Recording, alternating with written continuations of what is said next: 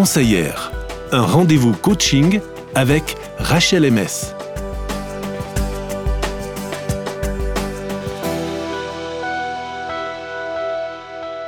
C'est toujours un plaisir de t'accueillir au micro, Rachel. Bonjour. Bonjour. Coucou, Rachel. Alors, on a toujours besoin de clés dans la vie, les clés de voiture, les clés de l'appartement, toutes sortes de clés. Alors, ça tombe bien, Rachel, tu vas nous en proposer trois aujourd'hui, euh, trois clés pour nous aider à apprendre la bienveillance envers soi. Peut-être une première question, est-ce qu'on est vraiment si dur envers nous-mêmes? On il se regarde là. Il y a des messages qui, qui se transmettent. Non verbaux. En tout cas, de mon expérience, elle n'est pas si évidente, cette bienveillance. Elle me paraît même plus facile à donner à autrui parfois qu'à moi-même. Et d'ailleurs, j'en ai plus souvent entendu parler comme ça, orienté vers les autres. Et c'est une bonne chose, c'est vrai, parce que même si j'ai dit que c'était plus facile, ça ne veut pas dire que c'est si facile que ça d'être bienveillant. Surtout quand l'autre ne correspond pas à ce que j'attends ou quand il vient me heurter d'une manière ou d'une autre. Donc c'est déjà un challenge d'être bienveillant envers autrui, très clairement. Cependant, pour ce qui me concerne, une fois les émotions passées et digérées, j'ai tendance à porter un regard plus compréhensif sur l'autre que sur moi. Pour la même erreur, je vais avoir tendance à comprendre et pardonner plus vite à autrui qu'à moi-même. Comme si le fait d'être dur ou de me déprécier de mon vouloir, de me critiquer durement, m'aiderait à changer. Bon, en tout cas, chez moi, ça ne fonctionne pas très bien. Chez moi non plus. je, je confirme. Par contre, je subis bel et bien les conséquences néfastes d'avoir un tel regard et un tel discours intérieur.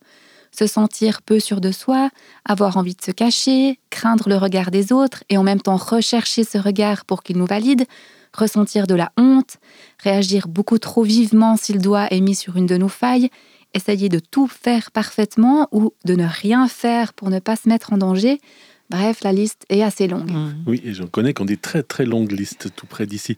Alors, tu vois, justement, rassure-toi, tu n'es pas la seule. On confirme donc, et c'est pareil certainement pour nos auditeurs et auditrices. Donc, ces clés que tu nous proposes aujourd'hui sont celles qui t'aident à pratiquer cette bienveillance envers toi-même aussi? Oui, c'est ça. Alors après, je suis en chemin, donc je ne vais pas dire que je maîtrise totalement les trois clés dont on va parler ensemble, mais en tout cas, j'essaye. Donc, euh, dans cette bienveillance, il ne s'agit pas de se voiler la face. On a envie d'avoir un regard lucide sur soi, de mettre en lumière nos talents, mais aussi de reconnaître nos erreurs et imperfections et d'assumer leurs conséquences. En somme, ne faire une montagne ni de nos qualités, ni de nos défauts. Ok, alors allons-y pour ces trois clés. Allons-y. Donc la première, première clé, se parler comme on le ferait à une amie proche. Bien souvent, on se parle d'une manière qu'on n'utiliserait pas envers quelqu'un d'autre. Est-ce que vous avez déjà pris conscience du ton avec lequel vous vous parlez à vous-même?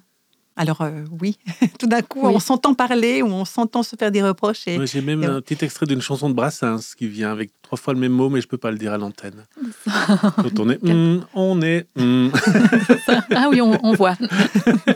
Donc on s'entend se critiquer soi-même quelque part. Tout à fait, mhm. oui. Le psychiatre et écrivain français Christophe André donne même vraiment cette image du critique intérieur pour mettre de la distance avec cette voix. Il dit, je cite, Le critique intérieur est sans arrêt en action. Prédiction avant l'action, commentaire pendant, conclusion après. C'est un véritable ennemi de nous-mêmes. Cet ennemi, c'est nous, bien sûr. C'est nous qui lui donnons vie, qui l'écoutons, l'hébergeons, lui obéissons et nous qui le croyons nous finissons par n'avoir plus aucun recul et croire que ces pensées stéréotypées sont fondées et justes. Donc en fait, il y a quand même une bonne nouvelle qui se cache là derrière, Rachel, c'est que on peut apprendre à se parler autrement à soi-même. Exactement. Mm. On peut apprendre à se donner une autocritique qui soit utile et constructive. Christophe André dit encore que cette relation à soi ressemble à de l'amitié. Elle associe exigence, ne pas laisser ses amis faire n'importe quoi, et bienveillance, ne pas les juger, mais vouloir les aider. Mhm. Autrement dit, c'est se regarder et se parler comme on le ferait avec une amie proche, c'est le faire avec vérité et bienveillance. Et pour s'entraîner à le faire, on peut imaginer que notre amie est en train de vivre la même chose que nous, la même situation, qu'elle nous le raconte, et alors on peut se demander comment est-ce qu'on se sentirait et qu'est-ce qu'on lui dirait. Donc on, on se le dit à soi-même, à haute voix aussi?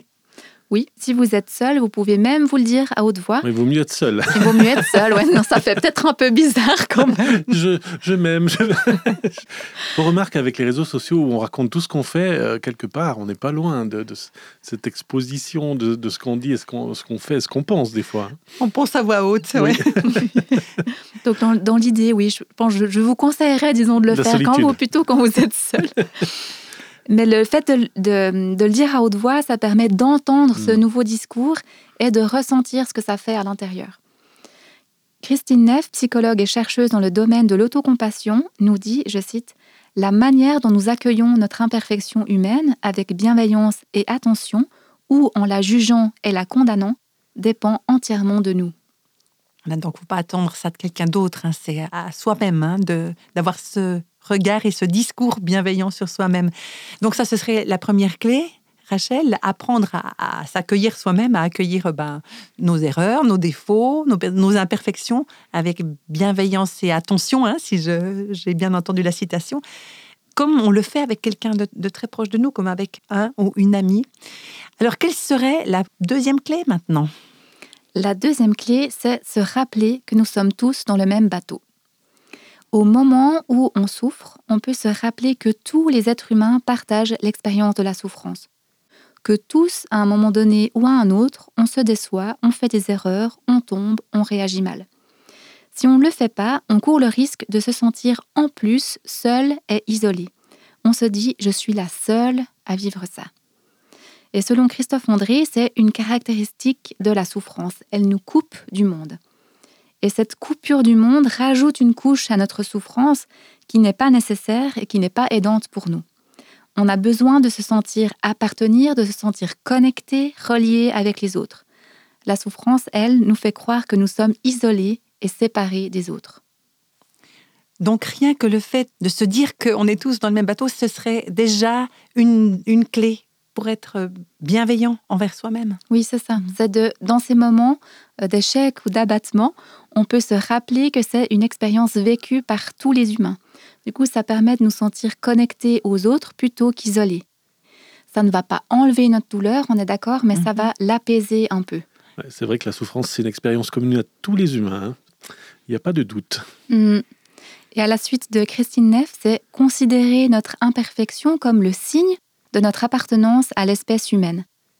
C'est cette imperfection qui nous permet d'ailleurs aussi de progresser et d'apprendre, à l'image d'un enfant qui apprend à marcher, qui tombe encore et encore, ce qui lui permet d'apprendre comment faire, comment positionner son corps, jusqu'à ce qu'il y arrive. Ainsi, au moment où on souffre, on peut se rappeler que tous les êtres humains souffrent à un moment ou à un autre, que ça fait aussi partie de la vie, de notre condition humaine ça serait donc la deuxième clé à utiliser pour apprendre la bienveillance envers soi-même.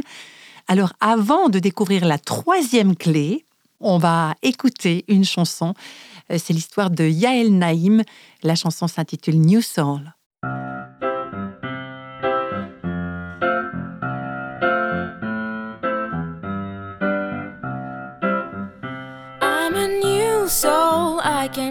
Strange world hoping I could learn a bit about how to give and take. But since I came here, felt the joy and the fear, finding myself making every possible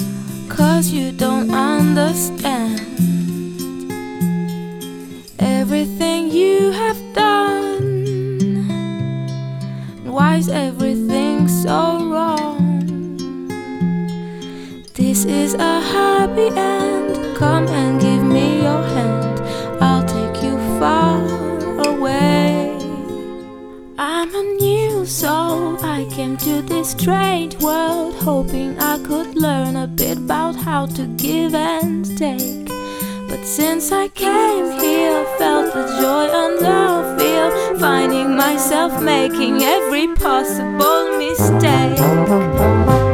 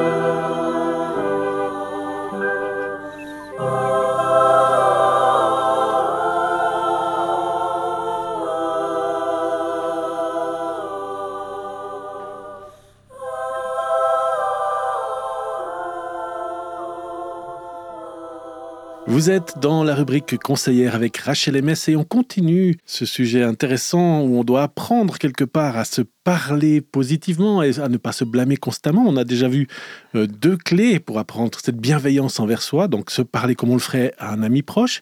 Et la deuxième clé, c'était se rappeler qu'on est tous dans le même bateau et ça, c'est plus qu'une évidence. Quelle est donc la troisième clé, Rachel? La troisième clé, c'est faire face à la réalité. Pour pouvoir s'offrir de la compassion, de la bienveillance, il faut déjà prendre conscience qu'on est en train de souffrir. C'est être capable de s'observer, de s'écouter, ses pensées, ses émotions, ses besoins. C'est un peu comme se mettre en position méta, comme un hélicoptère qui prend de la hauteur et puis qui voit ce qui est en train de se passer. En position comme ça d'observateur de nos mouvements intérieurs. Notre conscience nous permet ce déplacement de position et il nous est vraiment fort utile. Donc on se décentre un peu de soi, on prend de la hauteur, et puis ça nous permet de faire face à la réalité de ce qu'on vit. Ben, c'est reconnaître, accepter ce qui se passe. Oui, exactement. C'est accepter ce que nous sommes en train de penser et de ressentir. Alors, si vous êtes comme moi, peut-être qu'en entendant que ce processus passe par de l'acceptation, vous aurez peut-être peur que ça veut dire auto-justification et que du coup, après, on n'a plus du tout de motivation pour changer et Mhm. s'améliorer. Ouais. En réalité, c'est pas du tout ce qui se passe, car accepter ne veut pas dire être d'accord. C'est comme quand on est malade, on doit commencer par accepter qu'on est malade pour aller se faire soigner. Si on ne l'accepte pas en disant non, non, non, j'ai rien, je suis pas du tout malade, eh bien, il n'y a pas beaucoup de chances pour qu'on prenne un rendez-vous chez le médecin et donc potentiellement peu de chances de guérir. C'est un peu la même chose Oui. ouais, c'est ça, avec nos faiblesses, nos défauts, nos imperfections, nos erreurs. Commencer par les accepter, oui, elles sont bien là, oui, il s'est bien passé ça, oui, j'ai bien réagi ainsi. C'est en fait le passage pour ensuite pouvoir changer. Un autre aspect, c'est la distinction que fait Christine Neff entre la douleur et la souffrance. La douleur est inhérente à la vie, tandis que la souffrance naît de notre incapacité à accepter que la vie puisse être douloureuse. C'est assez intéressant cette, euh, cette distinction hein, entre, entre souffrance et douleur. Oui, D'après elle, la souffrance naît du désir que la réalité soit différente de ce qu'elle est. Ainsi, plus nous résistons à la réalité, à ce qui se passe ici et maintenant, plus nous souffrons. Christine Neff utilise l'image du mur pour parler de la réalité et qui résister revient à se cogner la tête contre encore et encore. Elle nous dit, je cite, Une fois qu'un événement a eu lieu, il est impossible de changer ce fait dans le présent. Les choses sont ainsi. On a le droit d'accepter ou de refuser cette réalité, mais elle demeurera la même, quoi qu'il en soit. Ainsi, la douleur est inévitable, la souffrance, elle, est facultative. Faire face à la réalité, c'est pouvoir accueillir sa douleur, la voir tout en ressentant de la compassion envers cet inconfort. Voilà la troisième clé.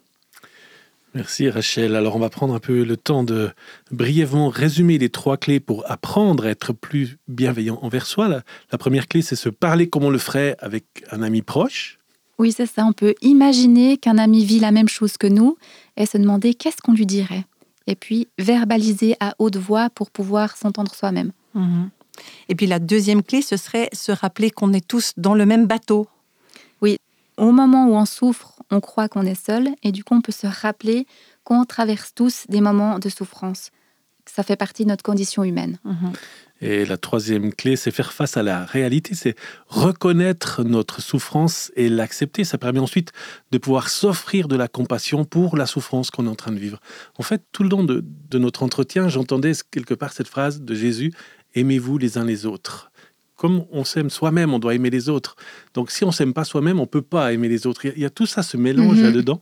Ça n'a peut-être rien à voir pour toi, mais moi je me disais, tiens, il y a quand même quelque chose. de- on- on doit commencer par là d'avoir cette bienveillance qui va pouvoir nous permettre d'aimer, déjà de nous aimer, pour pouvoir mieux aimer ensuite celui qui est en face. Mhm. Oui, bah je, je partage complètement euh, ce que tu viens de dire. Oui. Et pour vous mettre en action, pour terminer, je vous propose de tester une de ces clés, voire plusieurs, la prochaine fois que vous vous décevez ou que vous vivez un moment difficile. Donc, c'est commencer par s'observer et remarquer la manière dont on se parle. Et puis, au moment où vous avez cette, prise de conscience, vous serez à même de choisir de vous donner une autre réponse. Est-ce que j'ai envie de me parler comme je le ferais avec une amie proche? Est-ce que j'ai envie de me rappeler qu'on est tous dans le même bateau?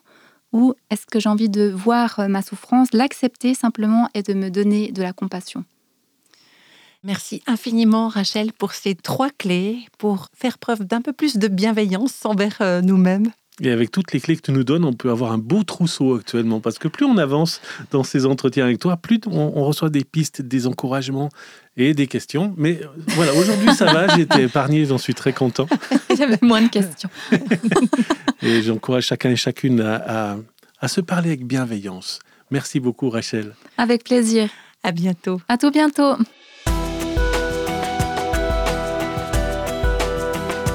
Retrouvez Rachel dans les podcasts En vol d'elle sur le site internet rachelms.ch.